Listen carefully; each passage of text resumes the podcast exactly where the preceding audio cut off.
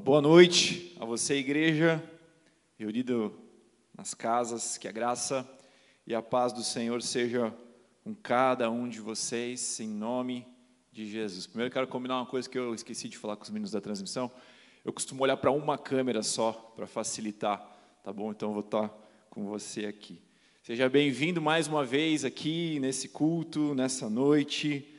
A gente está muito feliz em ter você, não assistindo a uma programação, mas cultuando ao Senhor junto conosco, cultuando ao Senhor, não unidos fisicamente, mas unidos pelo mesmo Espírito Santo que nós cremos que está presente aqui nessa igreja e que está presente aí na sua casa.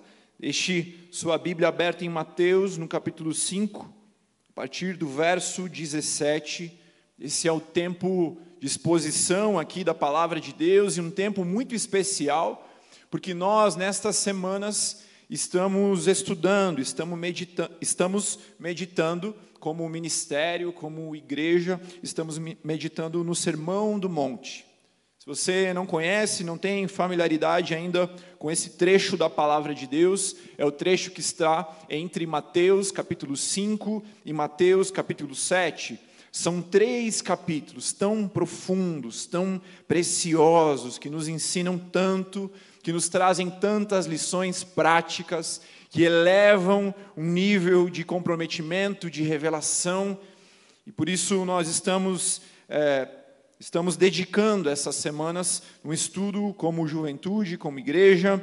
Você, nas próximas semanas, fique ligado, você vai ser desafiado a mergulhar de forma mais intensa ainda nesse livro, nesse texto assim como nós já fizemos em outros meses, mergulhando em livros dos evangelhos, nós teremos também uma programação especial para mergulharmos de forma ainda mais profunda nesse trecho da palavra de Deus. E Ainda ao longo de setembro, teremos mensagens voltadas aqui para o Sermão do Monte e teremos alguma programação especial também para que você possa tirar as suas dúvidas. Na primeira semana do mês de agosto, o pastor Daniel abriu essa série. Semana passada, o pastor Jefferson trouxe mais uma mensagem nessa série. Você pode acompanhar aí no nosso YouTube.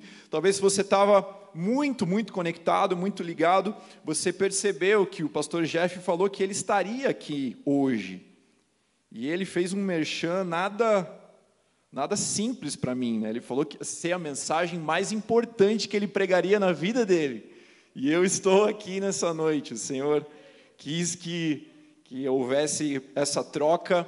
Ele teve um imprevisto essa semana, está tudo bem com ele, graças a Deus. Precisou tirar os seus sisos e por isso está em casa, em recuperação. Mande uma mensagem de amor aí para ele depois, ore por ele mas nós cremos que isso tudo nunca fugiu da agenda do Deus soberano. Amém? Então creia que Deus tem algo para falar contigo nessa noite, assim como Ele já falou comigo. Vamos orar mais uma vez, antes de começarmos de fato essa reflexão, essa exposição aqui. Pai, em nome de Jesus, eis aqui a tua palavra, Pai. Nós abrimos a tua palavra na condição da verdade, Senhor. Em nome de Jesus, invocamos aquele que é a palavra viva, aquele que é o Verbo encarnado, Jesus. Visite cada lar, visite cada coração. Agora, Espírito Santo, traga revelação nos leve ao alto deste monte, nos leve, Pai, ao alto dessa montanha em que Cristo trouxe palavras que transformaram a história, Pai, que vidas sejam transformadas, que histórias sejam mudadas, Pai, em nome de Jesus, nessa noite, por meio dessa mesma palavra que continua a ser viva e eficaz, Pai. O Deus vivo, Deus eterno, Deus da palavra que é viva, nós invocamos a tua presença agora e invocamos, Espírito Santo, que o Senhor traga iluminação sobre os nossos corações, em nome de Jesus. Amém. Antes de lermos, eu quero trazer um pouco mais de contexto a respeito desse texto aqui, a respeito desse trecho chamado de o Sermão da Montanha, o Sermão do Monte.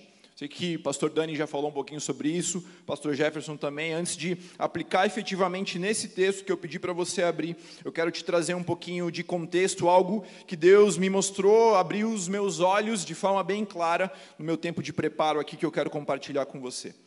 Talvez você, talvez você se lembre lá em fevereiro, se eu não me engano, nós começamos a mergulhar no evangelho escrito por Mateus. Esse mergulho era em cada semana do mês, nós lemos alguns capítulos repetidamente todos os dias. Então, primeira semana do 1 ao 7, todos os dias da semana. E assim fomos avançando. Depois tivemos lá o nosso tempo também de estudo juntos, de tirarmos as nossas dúvidas. Mas algo que eu creio que ficou claro para você que esteve conosco, estudando esse livro, estudando esse evangelho, é que o tema do evangelho escrito por Mateus é o reino dos céus, o reino de Deus. Esse é o tema mais tratado, esse é o tema mais repetido, essa é a mensagem central, uma mensagem que apontava, que aponta para um reino e para um rei. E é exatamente nesse livro em que nós vemos a porção do Sermão do Monte. Agora veja a sequência de fatos até chegarmos em Mateus, no capítulo 5. Em Mateus, no capítulo 1, nós vemos a genealogia de Jesus, mas não simplesmente uma genealogia que aponta para aqueles que são os antepassados de alguém. No capítulo 1, o objetivo de Mateus ao expor aquela genealogia, ao escrever aquela genealogia, é mostrar para mim e para você que se tratava da genealogia de um rei. Ele estava não falando sobre os antepassados de Jesus, mas falando sobre os antepassados de um rei, mostrando que Jesus é da linhagem de Abraão e Jesus é da linhagem real de Davi. Então, no capítulo 1, temos uma ênfase para um rei. No capítulo 2, nós vemos o relato do nascimento de Jesus, mas não somente do nascimento de Jesus, do nascimento de um rei. Mateus 2, 2. Os magos perguntaram: onde está o recém-nascido, o rei dos judeus? Então, capítulo 1, a temática é um rei. No capítulo 2, a temática é um rei. No capítulo 3, surge João Batista com qual mensagem? Está próximo o reino dos céus. O capítulo 3 nos fala um pouco sobre a vida de João, sobre, o seu estilo de vida, sobre algumas particularidades que ele tinha na forma de pregar, na forma de se comportar, mas o centro da mensagem desse capítulo é: existe um reino que está prestes a chegar.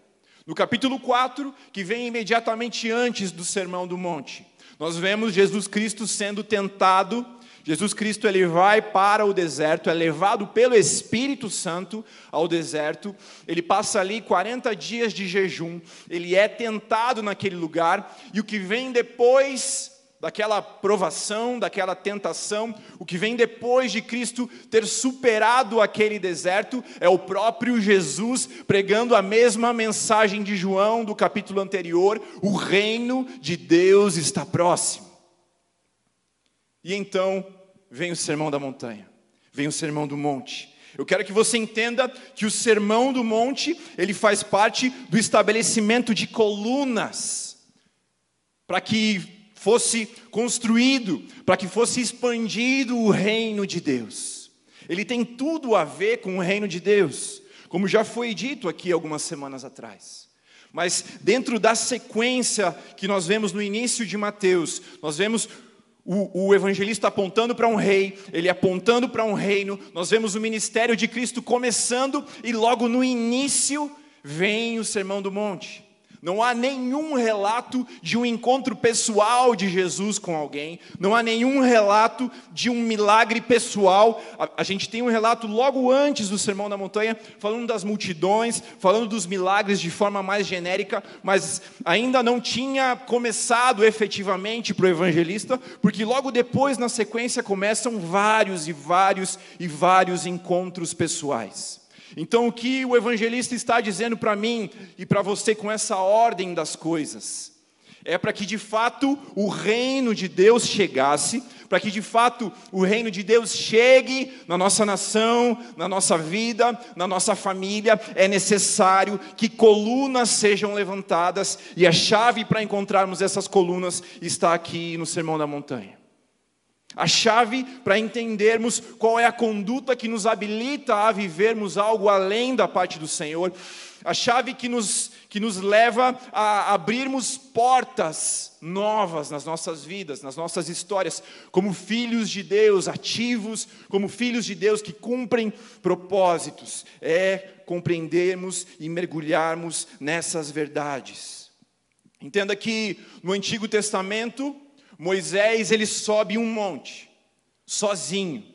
E lá no alto desse monte, ele recebe a revelação de Deus a respeito das leis que deveriam reger a relação daquele povo com o Senhor, que deveriam reger a forma daquele povo agir, e eram leis que, que foram escritas na pedra, mas agora na nova aliança, o Deus encarnado, ele sobe a montanha com o povo. Moisés sobe sozinho. Na nova aliança, o Deus encarnado, Jesus Cristo, sobe a montanha com o povo. E ele nos mostra, ele estabelece um verdadeiro padrão, a realidade do cumprimento daquelas leis que Moisés havia trazido tantos e tantos anos antes.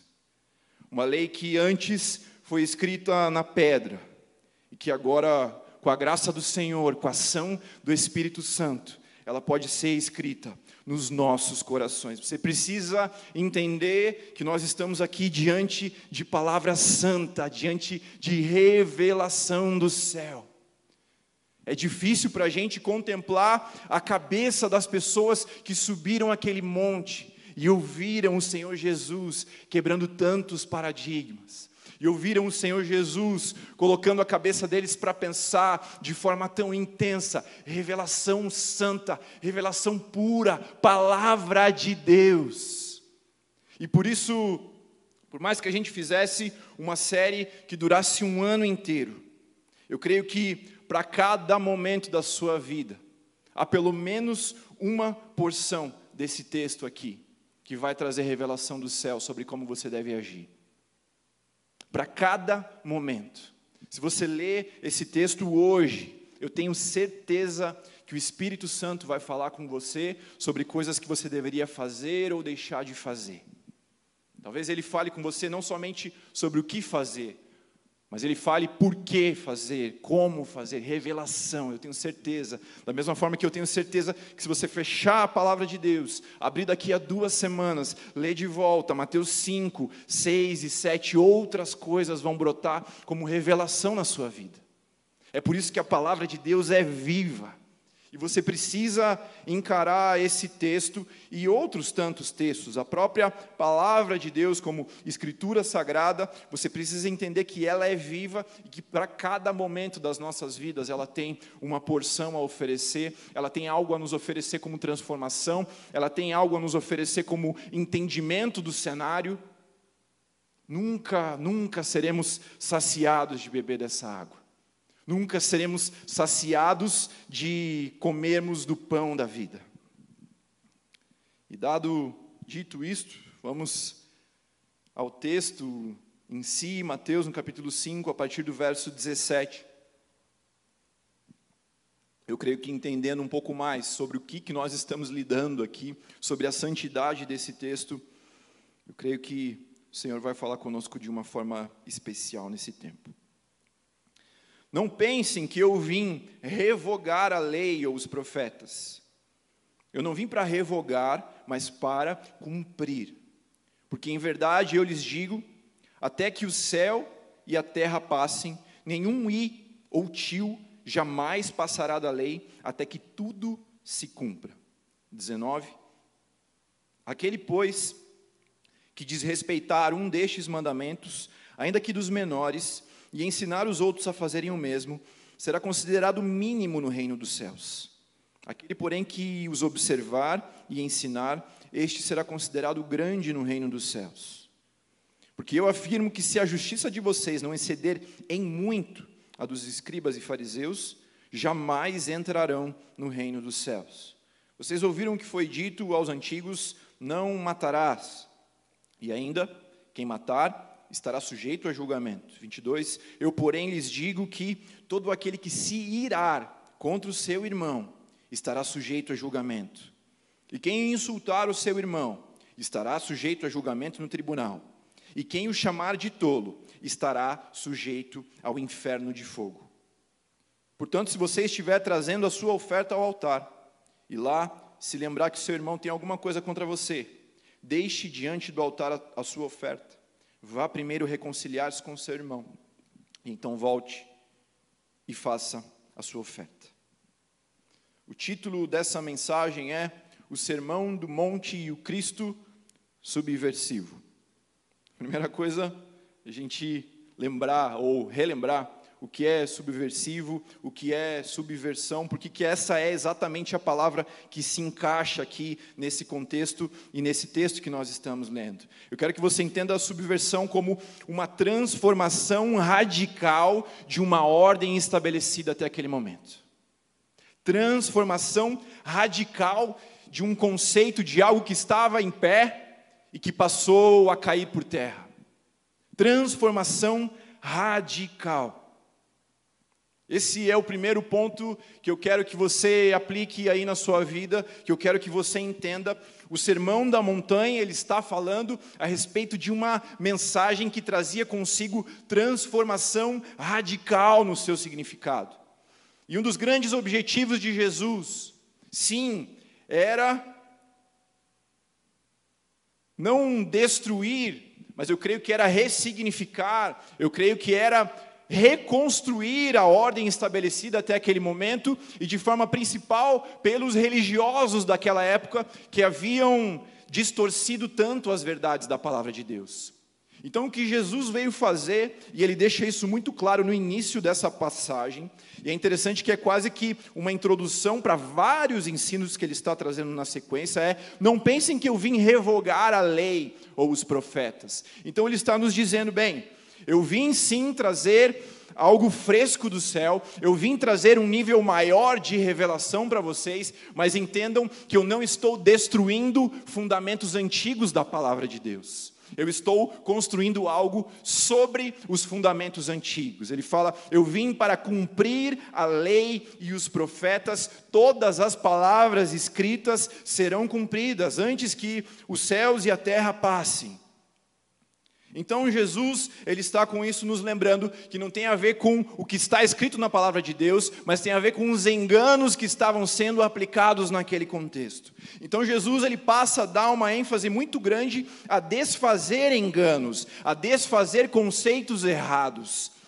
E também a comparar a atitude dos fariseus, dos hipócritas, com a atitude que Deus esperava de cada um daqueles homens e, daquele, e daquelas mulheres. Então ele começa assim a estabelecer comparativos. Ele começa a falar: olha, vocês viram isso aqui? Não é desse jeito, é dessa forma. Vocês viram como eles fazem, como eles oram? Não é desse jeito, é dessa forma. Vocês viram como eles jejuam? Não é desse jeito, é dessa forma. Então existe sim um caráter de subversão na mensagem de Jesus, no propósito propósito de Jesus, naquilo que ele está cumprindo por meio desse sermão, dessa pregação aqui.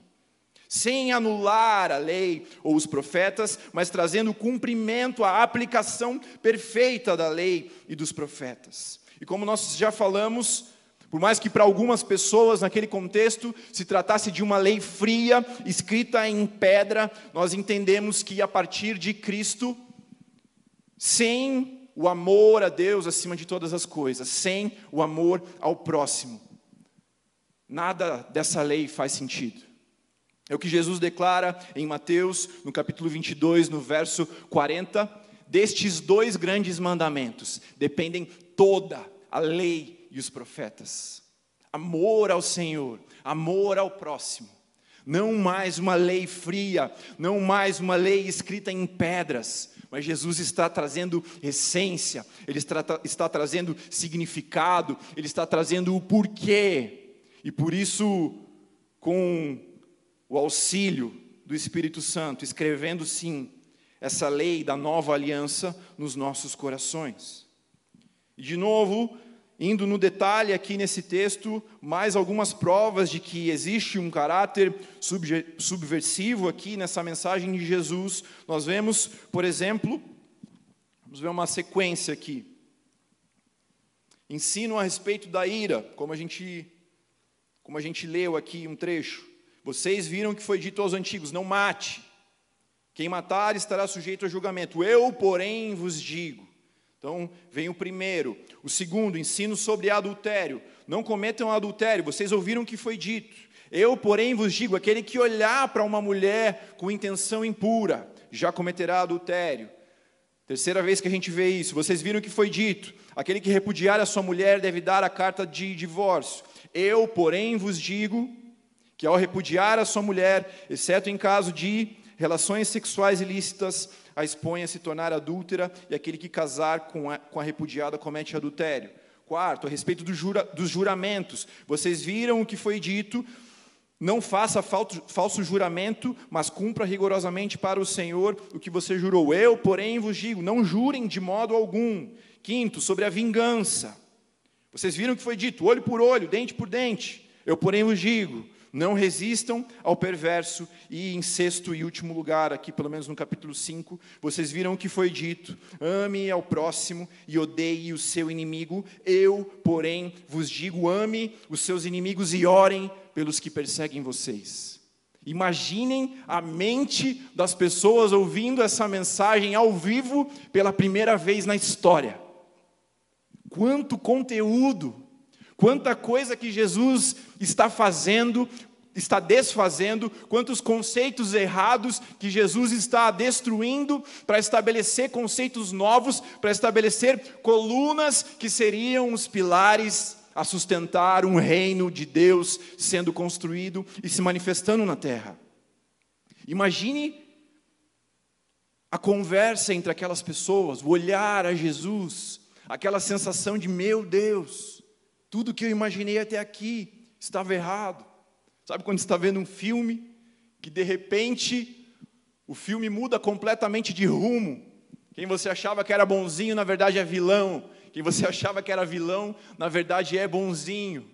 Multiplique isso por muitas e muitas e muitas vezes. Agora, tente imaginar o que estava se passando no coração daquelas pessoas, surpresa, revolução ali diante dos olhos daquelas pessoas. Jesus elevando o nível de revelação e de aplicação das Escrituras. Transformação radical. É o que nós vemos aqui nesse texto, em primeiro lugar.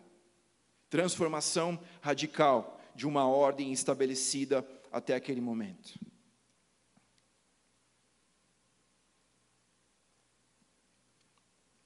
Mas não é só isso. Não é só isso.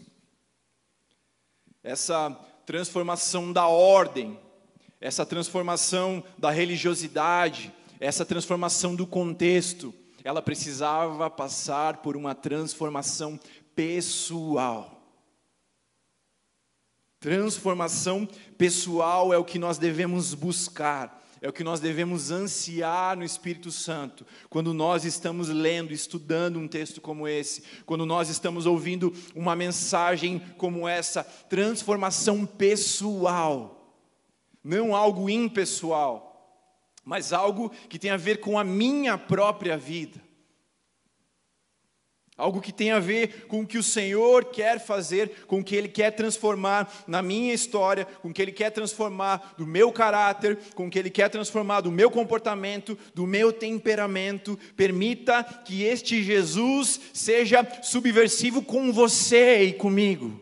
Nós precisamos chegar neste lugar. Neste lugar onde nós olhamos para esse Cristo e falamos: Senhor, vem vencer o meu coração. Eu ia pedir hoje de tarde para a banda tocar essa música. Eu falei, meu Deus, vai ficar muito em cima. Mas o Espírito Santo já já está e sempre esteve no controle. Vem vencer o meu coração, Senhor.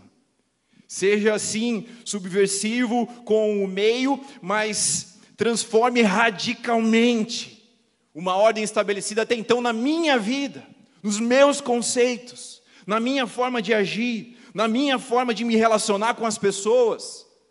Seja subversivo comigo, com a minha história, com a forma como eu leio o meu passado, com a forma como eu interpreto as coisas que aconteceram. Seja o filtro dos meus pensamentos, dos meus sentimentos, seja transformador comigo, Jesus. E eu creio que quando nós estamos, de novo, lendo um texto como esse, Sabe quando você está num ambiente você percebe que tem alguém falando de você? Você olha para o lado, você vê que tem umas duas ou três pessoas olhando assim para você e falando entre elas. Começa a ficar com uma sensação, caramba, acho que tem alguma coisa errada comigo, tem alguma coisa errada com a minha roupa, ou estão falando de mim. É com esse incômodo que eu e você precisamos ler um texto como esse. Acho que esse texto está falando sobre mim. Eu acho, eu desconfio que tem alguma coisa aqui que tem a ver com a minha vida. Eu desconfio que tem alguma coisa aqui nessa sequência, ou muitas coisas aqui nessa sequência, que tem a ver com a minha história. E que o Espírito Santo quer transformar na minha vida. Que Jesus quer ser subversivo na minha vida. Então, quando nós falamos, vocês ouviram o que foi dito, eu, porém, vos digo, a respeito da morte, a respeito do adultério, que não tem mais a ver com adultério, tem a ver com um desejo, com, com aquilo que está dentro de nós, da morte, que não tem a ver só com a morte física, mas que tem a ver com o fato de nos irarmos com pessoas, de lançarmos palavras duras, palavras malditas contra pessoas, no que diz respeito ao divórcio e ao casamento, a aliança verdadeira segundo o coração de Deus, no que diz respeito a juramento, a verdade, a mentira, no que diz respeito à vingança, a sermos mansos, a oferecermos a outra face, no que diz respeito ao ódio e ao amor, à oração, aos nossos inimigos, aqueles que nos perseguem, não olhe para fora, olhe para dentro. Olhe para aquele para aquele que Jesus ainda quer transformar, que mora aí dentro de você.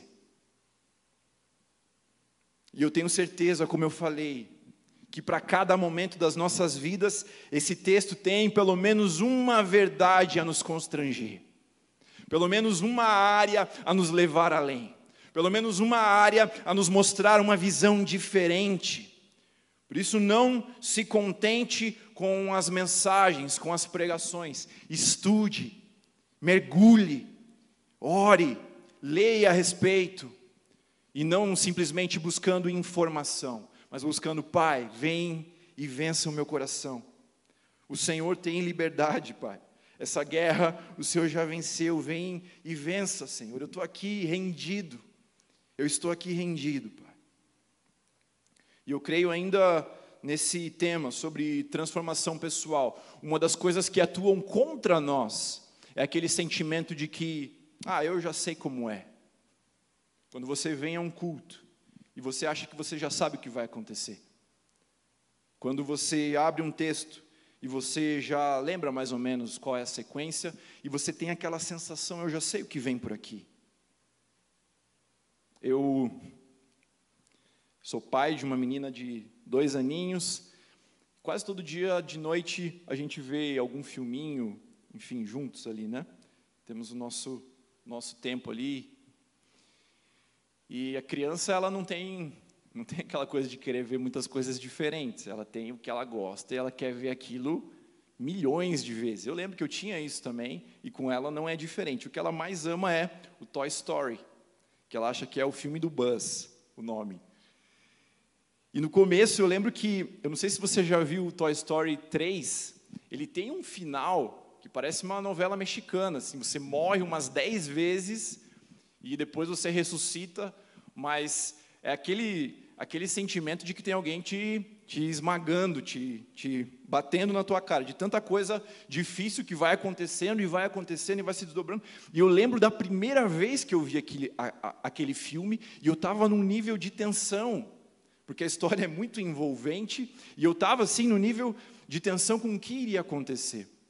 E depois de ver a segunda, a terceira, a quarta, a quinta, a décima, de saber todas as falas de cor, percebo que agora eu vou ver, e às vezes eu fico com aquela sensação, cara, eu queria voltar no tempo para sentir a mesma coisa que eu senti da primeira vez que eu vi esse filme.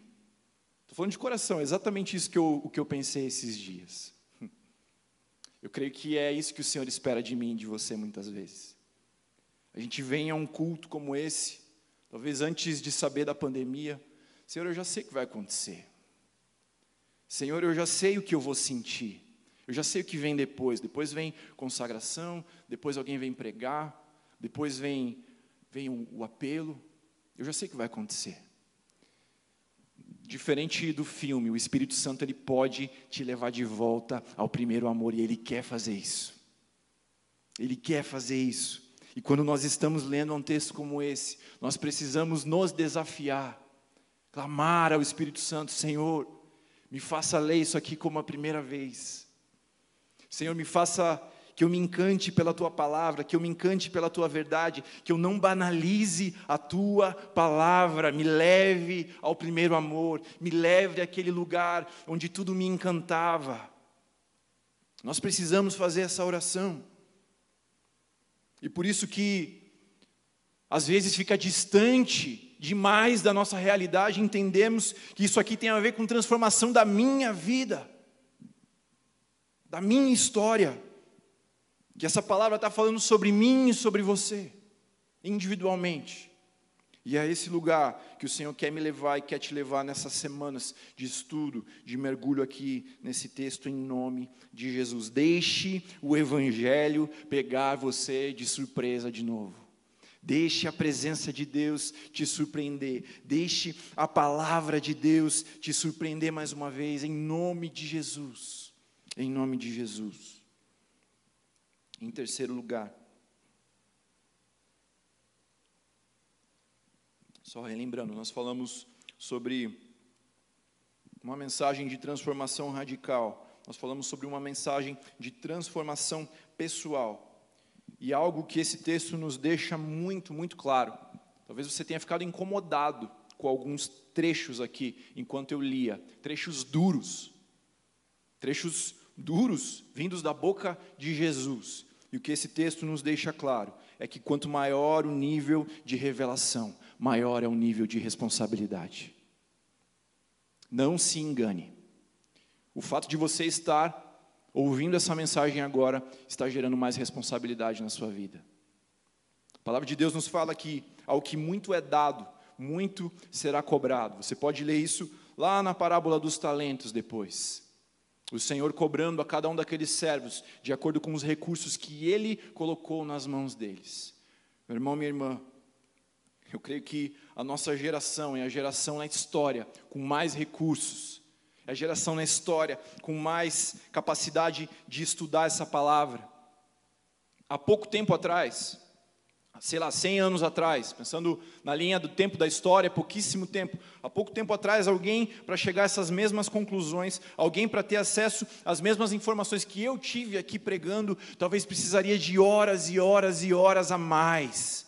Quanto tempo de produção boa de textos, de conteúdos, de comentários, de dicionários do grego, de dicionários do hebraico, coisas que nos levam cada vez mais profundo nessa palavra. Quantas coisas nós podemos acessar por meio da internet na palma da nossa mão. E aqui Jesus ele fala exatamente sobre isso. Quanto maior é o nível de revelação, maior é o nível de responsabilidade sobre a minha e sobre a sua vida. E aqui fica muito claro nesse texto que nós lemos que graça, nova aliança, não são licença para pecarmos.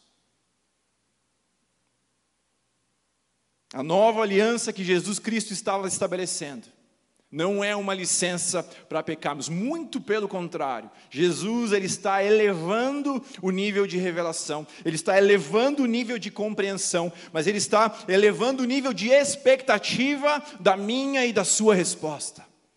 Aquilo que o pastor Daniel pregou na primeira semana aqui, acima da mediocridade, um nível de excelência, o um nível de entrega maior. Quanto maior a revelação, maior é a responsabilidade sobre a minha e sobre a sua vida. E eu vou te provar isso aqui na palavra de Deus, nesse texto que nós lemos. Olha o que Jesus fala sobre a responsabilização. Verso 19: Aquele, pois, que desrespeitar um destes mandamentos, ainda que dos menores, mas não só desrespeitar, também ensinar os outros a fazerem o mesmo, será considerado mínimo no reino dos céus consequências. Agora olha o verso 20. Se você já deu uma torcida de nariz aí.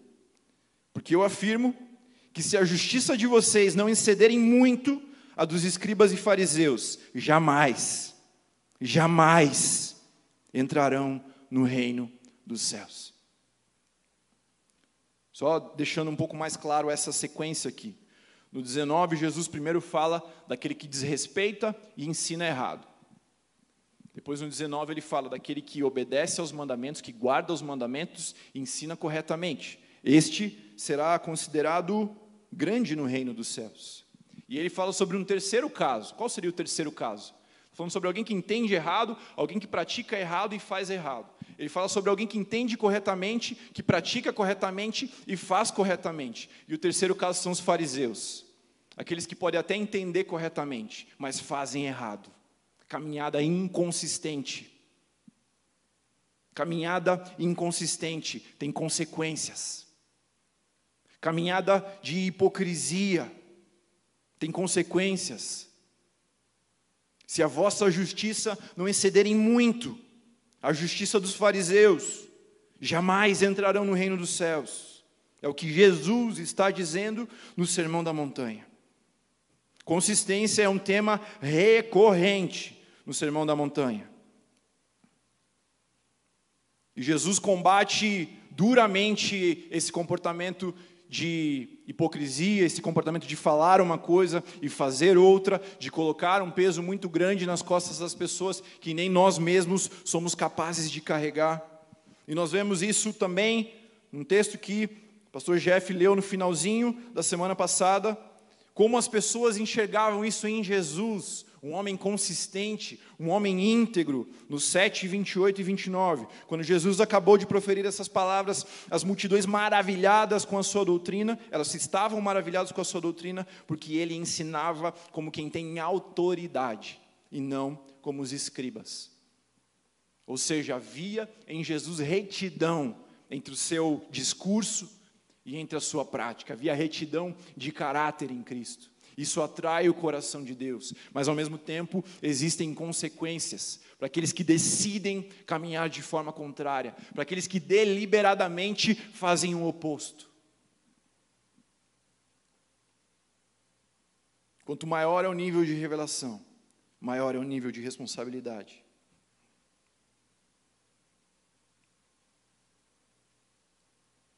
E os fariseus são abertamente chamados por Cristo de hipócritas e inúmeras outras coisas. Se você quiser ler um pouquinho mais, leia Mateus capítulo 23. Agora eu quero que você entenda, e a banda já pode subir aqui.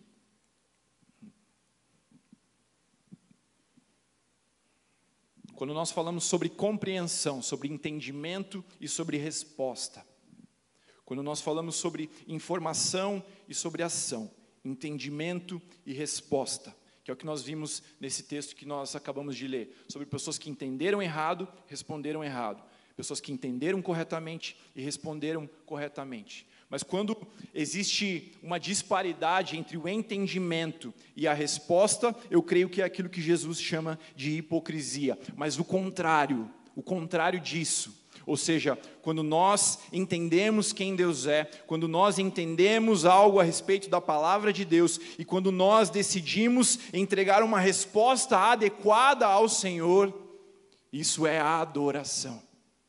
Adoração tem a ver com reconhecermos o valor de quem Deus é. Ou seja, ela começa numa informação, ela começa no insight, ela começa no entendimento. E esse entendimento ele pode te levar a duas respostas. Quando nós decidimos entregar a resposta adequada ao Criador, por quem Ele é, pelo que Ele fez na cruz, pela Sua obra, pela minha e pela Sua vida, isso é a adoração. E a adoração, ela toca o coração de Deus, a adoração move o coração de Deus. Deus procura adoradores, Ele procura aqueles que o adoram verdadeiramente, aqueles que entendem, aqueles que chegam a um nível de revelação, mas aqueles que entregam respostas adequadas a esse Deus. Aleluia!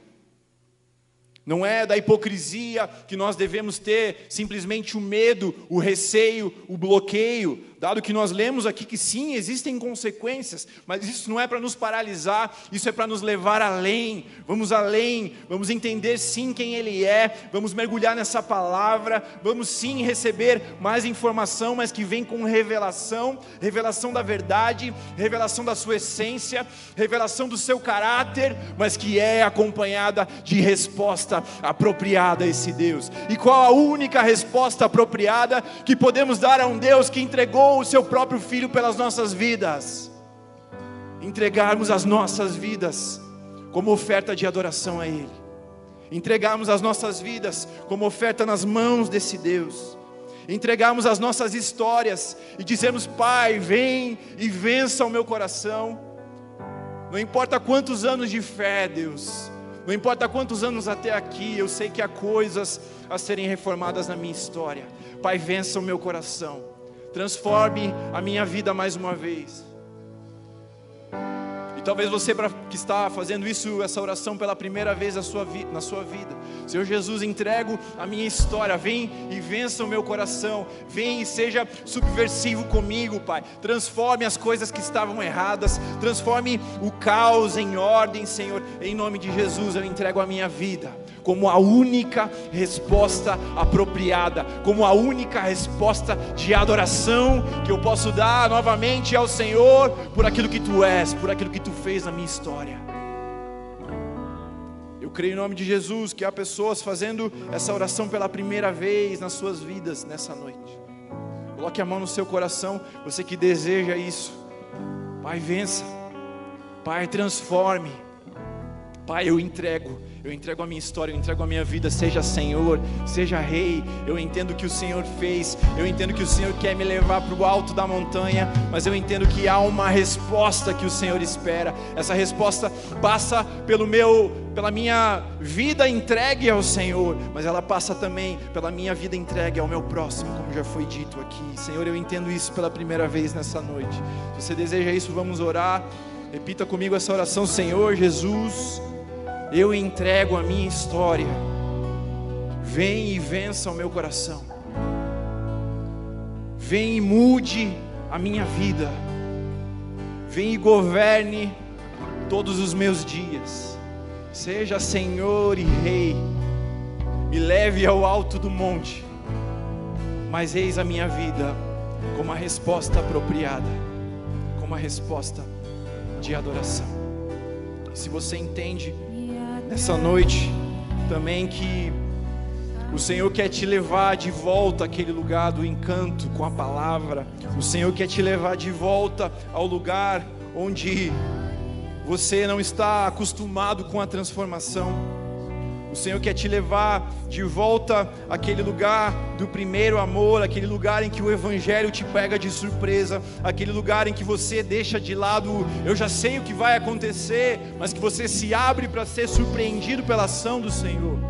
Você deseja renovar essa aliança, Vamos orar juntos também. Coloque a mão aí no seu coração. Senhor, em nome de Jesus, Pai. Filhos e filhas renovando essa aliança contigo, clamando leve-nos de volta ao primeiro amor, clamando leve-nos de volta à paixão, à pureza dos primeiros dias, Pai. Clamando, Senhor, leve-nos leve aquela pureza que toca o teu coração, Pai, que seja assim sobre cada uma dessas vidas, em nome de Jesus. Espírito Santo, visite com transformação, visite com presença manifesta. Leve, Pai, leve os olhos marejados de novo, Pai. Leve ao sono ser perdido mais uma vez, Pai. Leve ao coração se encantar mais uma vez com as verdades dessa palavra, mesmo que com as verdades já lidas tantas e tantas vezes, Pai. Mas que o Senhor vença essa guerra cada dia. Em nome de Jesus, em nome de Jesus. Vamos adorar o Senhor. Que Deus te abençoe em nome de Jesus.